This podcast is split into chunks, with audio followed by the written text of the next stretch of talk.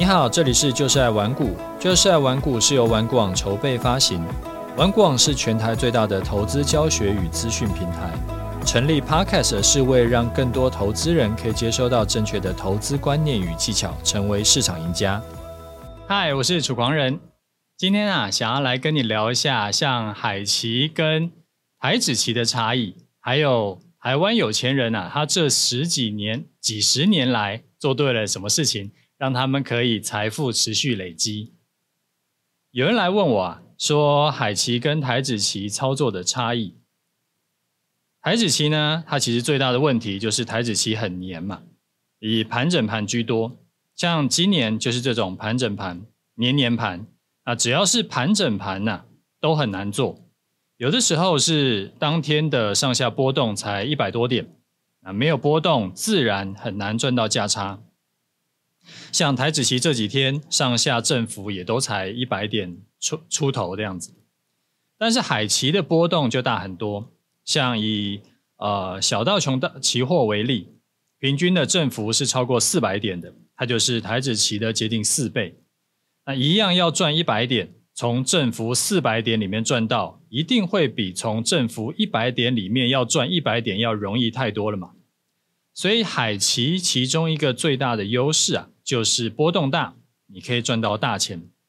那海期也有盘整盘，但就算是盘整盘，波动也足够大，就完全没有大家最痛恨的这个台指期的缺点，就是年年盘。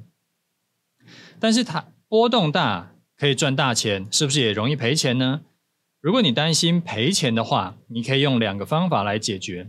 第一个，我建议你在还没有够厉害以前，你可以先把海奇分配在辅助策略的位置。我在 EP 二三九里面有跟你介绍过，多策略有一个核心观念，操作要稳中求胜的最佳配置呢，就是要有核心策略加上辅助策略。你把海奇啊放在辅助策略的好处就是说呢。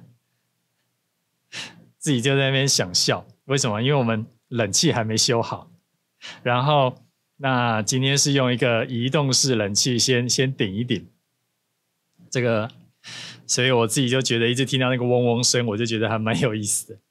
好，我们讲回来哈，你把海奇放在辅助策略的好处是说，因为海奇啊可以让你赚大钱，而所以其实不需要配置太大的资金在上面啊，获利就会很惊人。而且因为你没有配置很多资金，所以说就算遇到亏损也不会伤筋动骨，所以进可攻退可守。好，第二个就是学习最强的这个海奇之王获利团长的操盘策略。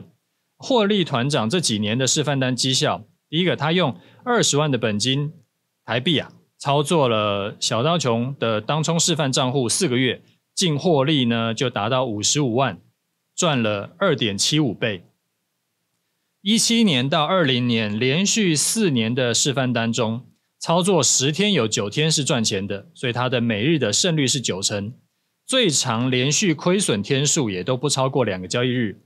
好，第三个，风险跟报酬比高达十二倍，也就是说，它的示范操作啊，多年绩效是只要承担亏损一块钱的风险，就可以赚回十二块回来。那过去多次都是几个月就翻倍，甚至是翻两倍以上的获利。你把这两个方法同时用上，用获利的策略加上多策略操作，你只要配置两到三成的资金来做海期，风险不高，但是整体的获利可以往上喷一大段。当然啦，等到你之后足够厉害了，你可以只做海期，当然可以赚更快。最后我要补充一个重点，获利团长的强项是除了赚很大以外，他还常常赚。过去每次做示范单呐，十天有九天都是赚钱的。这跟一般我们做顺势交易，就是盘整赔钱，趋势盘才赚回来的情况完全不同。你有做过顺势交易，你就知道，在盘整区啊被扒来扒去，其实很煎熬。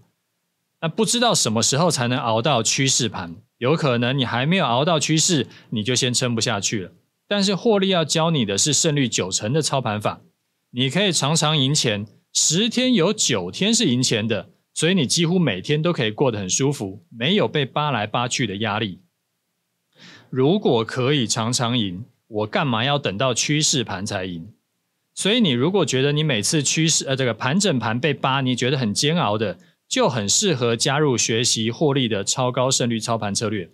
现在海奇之王获利社团啊，限时优惠只要三万九千八，九月十三号以前加入社团还有早鸟优惠，多送你十五天会期，价值两千两百元。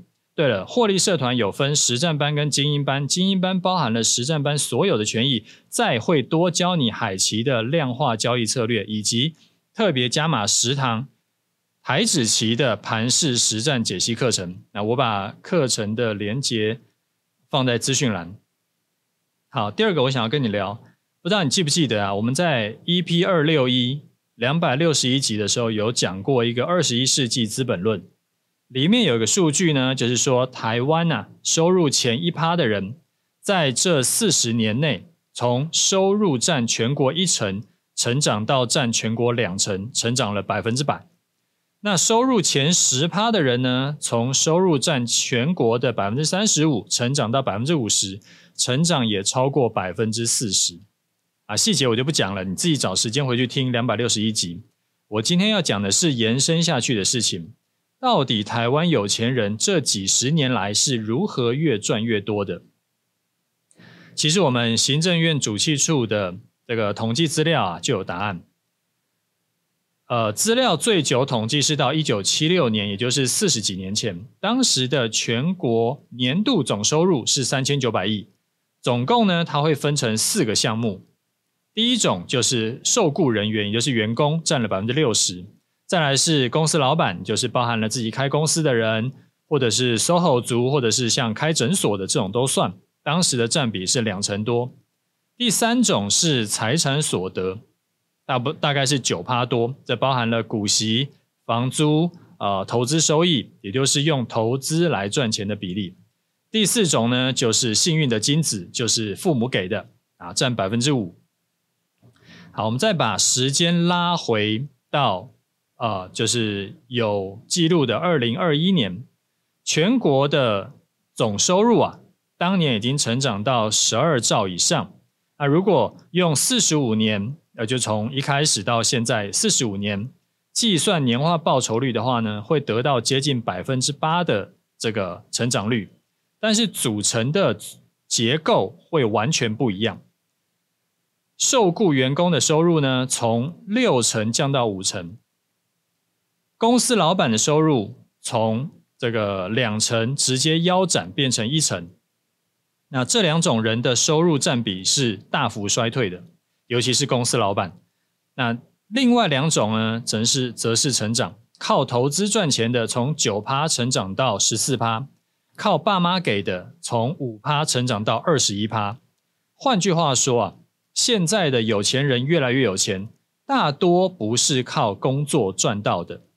不是靠投资，就是靠爸妈，这差异有多大呢？好，我们假设哦，四种收入在一九七六年都是一块钱，好，我们一一块钱开始，然后我们就根据年化报酬率换算到二零二一年，员工的薪资啊会从一块钱成长二十八倍到二十八块，开公司的人他从一块钱成长十五倍。投资的所得会成长四十九倍，爸妈给的会成长一百二十二倍，所以结论就是台湾有钱人越来越有钱。第一就是靠老爸，第二就是靠投资，然后当员工领薪水呢，也比开公司当老板要好很多。之前跟你分享过很几次嘛，创业真的很苦逼，很难赚，公司呢可能倒闭。我们统计台湾的中小企业啊，平均五年内会挂掉六七成，啊，还没死的也很多，只是吊着一吊着一口气，经营的压力很大，然后赚到的收入还不如他去当员工。所以你如果不是富二代，然后你的爸爸妈妈也是普通人，你就一定要努力学投资，才有可能可以翻身。然后没事不要想不开去创业，创业成功啊，大多是幸存者偏差。那大多数人创业后来都是死翘翘，就算没死的，赚的也不一定比上班多。虽然说我自己是啊、创业当老板的，但是我觉得啦，就后来回去去想，说当时啊为什么会想要自己开公司？我觉得其实百分之九十九是因为当时年纪小，然后不懂事，我才创业的。如果再让我选一次，我铁定不会创业啊！反正我会投资嘛，那上班领薪水加上投资赚钱就好，看多舒服。话说回来，现在我两家公司呢，其实都能赚钱。我觉得我还是觉得，其实很大比例是因为我运气好，我向来运气都不错。那再让我重新创业一次，我很可能就死在半路上了。所以每次朋友问我说，哎，这个我之后啊有没有打算要给儿子接班？我都说，我都说没有这打，没有这个打算。啊，没有这个打算的原因有两个，一个是经营公司的压力太大了，啊，我还要考量到很多方方面面的事情，所以大多数正常人呢都顶不住，不是把自己搞疯，就是把公司搞垮，或者是把自己搞疯，而且把公司搞垮。那我两个儿子其实都是正常人。就一般人啦，所以我觉得出去上班领薪水就好。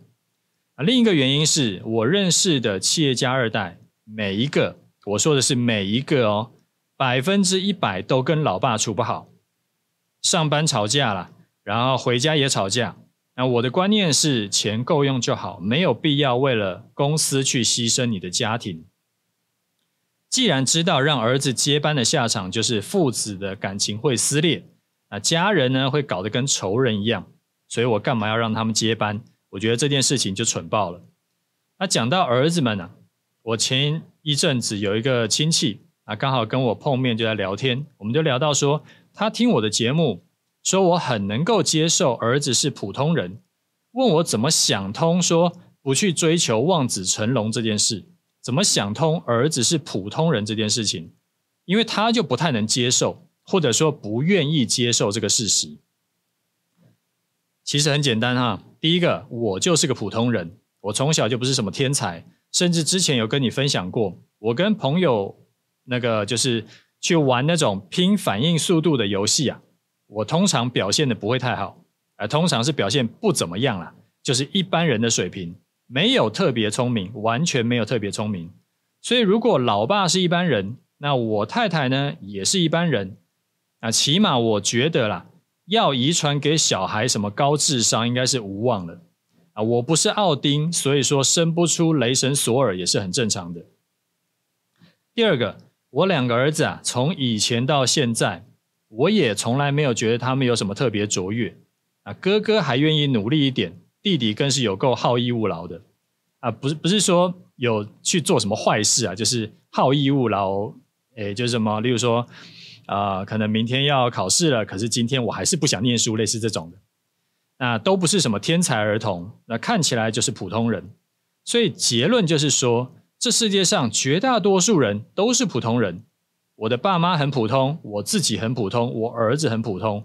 那既然百分之九十九点九九的人都是普通人，为什么你会觉得你的小孩会是那个千分之一、万分之一的天才呢？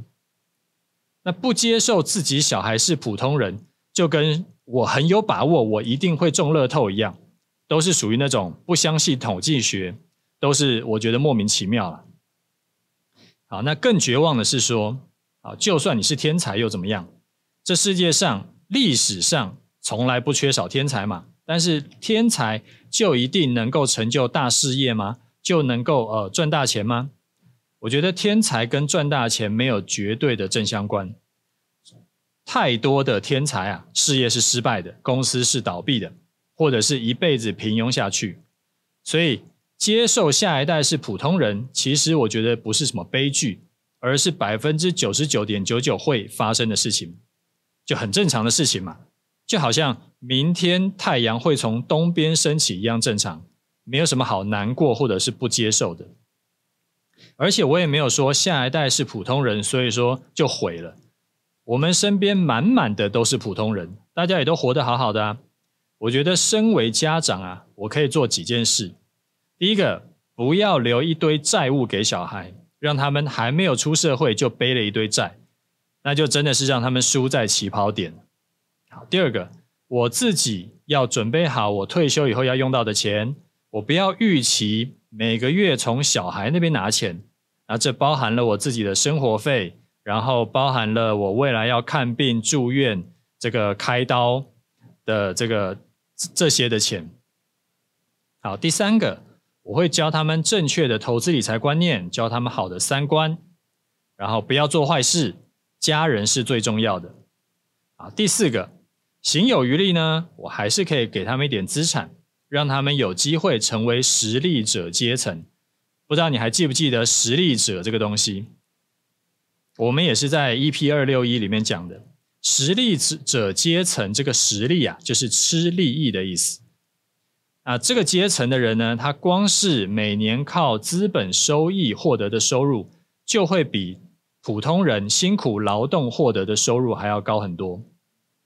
那上面这四点里面，除了第三点，就是要好好教小孩，然后不要去做坏事什么的。除了第三点要花时间身体力行，就是好好去教小孩以外，其他三点呢，不知道你有没有发现？根本跟什么期待我小孩很卓越这件事情完全没有关系，而是我期待我自己要很卓越，我要很会赚钱。我是觉得，与其去要求小孩啊，不如要求我自己。我们多努力一点，我多赚一点，我觉得更靠谱。因为有的时候去叫小孩干嘛干嘛，反而把自己气死。那要怎么样才能多赚一点下来呢？当然，你每周听我们节目就是一个好的习惯，应该继续保持。然后还有像加入海奇之王获利社团呢，学习他的常常赢、翻倍赢的方法，也可以更快、更快的看到成效。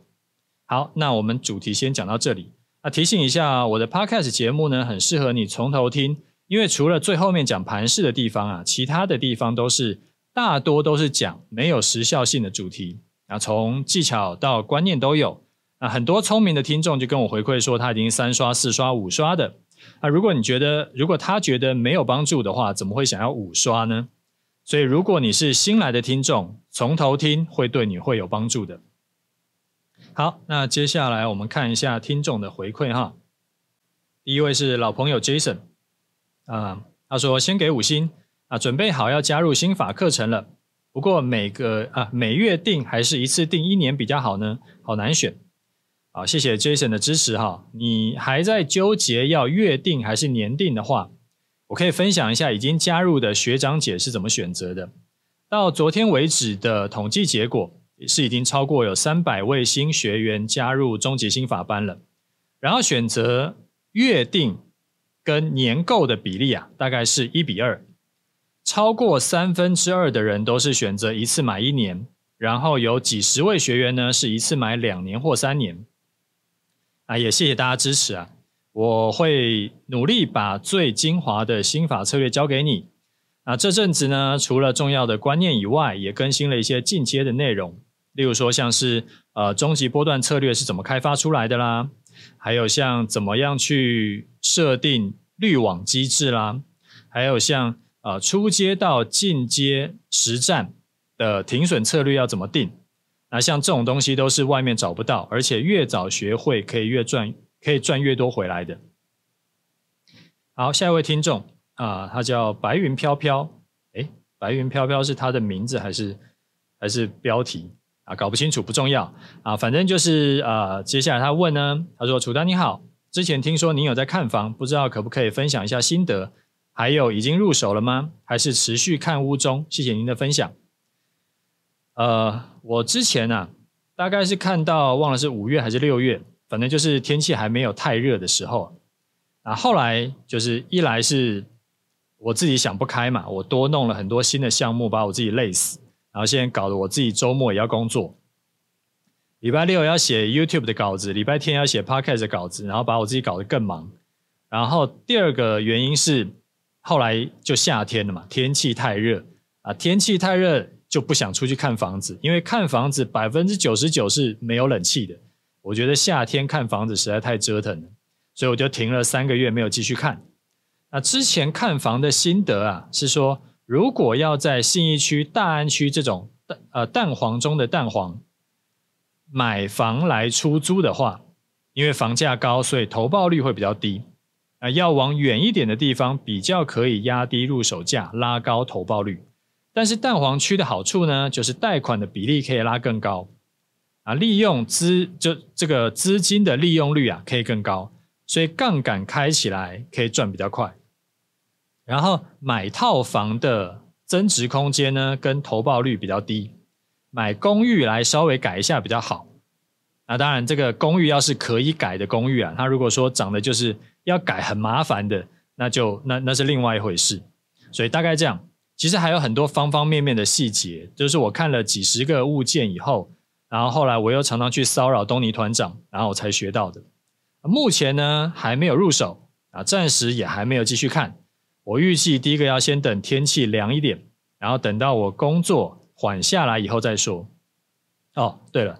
还要等我老婆的这个膝盖受伤康复，就之前不是说我老婆在在在开刀吗？她膝盖受伤，然后那要等她康复，因为她现在不太能走，不能走远路啊，所以然后也不能爬楼梯，所以基本上不能爬楼梯就很难去看房子嘛，所以我们就全部都就继续再等一下吧。好，再来一位听众。嗯，他说：“楚大你好，五星奉上，准备要呃，即将准备购入楚大新法课，刚好听到有海奇社团，两个问题想请教。第一个，请问获利团长的海奇是用小道琼做示范，那是不是在小纳斯达克也有也适用呢？括号，因为我都做小纳比较多。问题二，请问楚大新法课是不是也适用于海奇？谢谢回复，祝您一家人平安喜乐。”获利啊，有用这套方法来示范过做小道、小道琼、小日经，还有像欧元期都做过，还有像这个呃维道，诶是维道吗？对对，维道啊，听他说过，他这套策略啊适用于大多数的指数，只有极少数的不适用。那终极心法班的内容呢，基本上是对绝大多数的投资都会有帮助的。好，再一位听众，他说零零五零跟谁配？去年底啊，有投资达人认为说零零五零跟美债二十年 ETF 搭配是最完美的退休金组合。结果一年过去，美债二十年还在跌。那也有专家认为买高股息 ETF 不如买零零五零的投报率比较好。结果近三个月拜 AI 之赐，又跌破大家眼镜。那大盘指数如果走空，不论是挑零零五零还是高股息 ETF 都一样会跌，所以零零五零跟现金来搭配，在此时此刻会不会是更好的选择呢？好，那回答你一下哈。第一个，我不觉得有什么东西叫做完美的退休金配置，因为对每个人来说，完美的定义其实都不一样。很多人会觉得说，我每个月就是要领配息才爽，然后所以他们会去买像零零八七八啦、零零什么九二九啦了这种东西。那我自己就非常讨厌领配息，因为我得要刻意，就是我领到配息以后，我还要自己去加码到我的那个那个投资组合，或者说我的的部位里面，所以我得要。刻意去找不要配息的商品来买啊，同理可证。也许老王会觉得每个月啊从市场中领配息很开心。那老陈呢，他可能手上有两套房子在出租，他光是租金啊他就花不完了，他根本不追求配息，所以说根本没有什么东西叫做完美的组合这件事，因为每个人的需求都不一样。好，第二。美债二十年，这半年一年是跌的啊，这就是刚好而已。过去的一百年来，也就刚好是这一次是这个样子。那我不觉得因此就要去妖魔化美债，人家都已经躺在地上了，距离高点还有好大一段，所以配置一些资金呢，到这种相对低档的商品，我觉得没有什么毛病。不过要配置二十年期还是配置七到十年期呢？这个就是另外一个议题了。这边我就先不深入讲。好，第三，高股息最近三个月的表现呢、比市值型的零零五零要好。这个很明显也是刚好而已。因为过去多年来股价牛皮的这个 NBPC 的类股，唯一的优势呢就是获利稳定，所以说它愿意高配息。所以被加入了高股息 ETF 那最近刚好蹭到一个 AI 的热潮嘛，所以说股价就炒了一波。这个东西就叫做刚刚好，不然这过去这么多年也没有像这一波这样子火过。重点是不能把特例当做通则，因为明年这些 PCNB 公司呢，就会因为股价炒高了，然后殖利率大减，所以很可能会被移出来，移出掉这个高股息成这个 ETF 的成分股。所以高股息 ETF 呢，我跟你讲，百分之九十九，它明年就会恢复原本的投报率了。那我觉得股债配啊，最近两年的表现没有这么好。其实这个也不能怪你说的那些投资专家，因为过去一百年来从来没发生过这件事，所以当然很难预料到去年会股债双跌，然后今年会是债券的第二年下跌。但你想，大家会说，长期定期定额零零五零是一个很安全的投资，是因为推演证明出来的吗？是像这个你你写数学证明题啊，因为什么什么原理，所以说最后证明出来的吗？其实不是，是因为从二零零三年到现在这二十年间，零零五零都是涨多跌少，所以大家归纳过去经验，假设历史会重演来的。就是说，这个东西是归纳出来的啊，就是说常常这样，所以大家预期这件事情会重复发生，而不是说你真的是呃导这个，就是我说跟那个演绎出来的，就是像证明数学这种出来的。那既然二十年的涨多跌少就已经可以让大多数人相信零零五零未来也可以涨多跌少。那债券都已经超过一百年是涨多跌少，没有连续三年下跌过，所以预期债券现在已经在相对低点，未来也可以涨多跌少，其实非常合理，我完全不觉得有什么不合理的地方。那你现在觉得说啊，怎么会觉得说债券呃这个可以配置，然后现在不就跌了吗？这个东西就是事后诸葛亮，我觉得这个其实没有什么好讲的。好，最后你说如果。大盘指数走空，那现在是不是应该配置零零五零加现金比较好？我自己是不会这样推论的。第一个，我们不应该预期大盘会长期走空，因为长期来看，全球的股市就一定是涨多跌少的。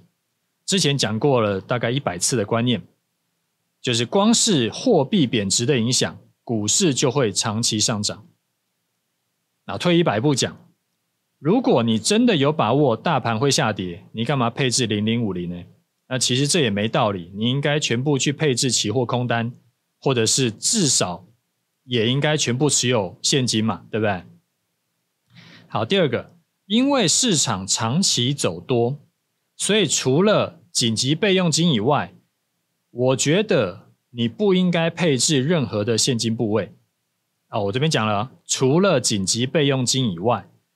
那其他的，你应该尽可能的把它投入到市场中，除非你是因为啊、我开杠杆，我要留保证金，不然的话，长期投资部位要尽可能减少现金，留一堆现金在手上啊，就会我们之前不是讲过吗？有那个现金拖累效应，长期来看是最危险的投资，因为一定会被通膨吃光光。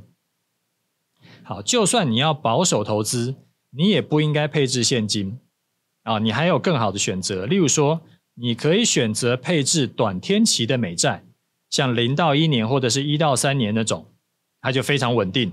过去多年呐、啊，它最高到最低也才差了几趴，就是不到十趴而已。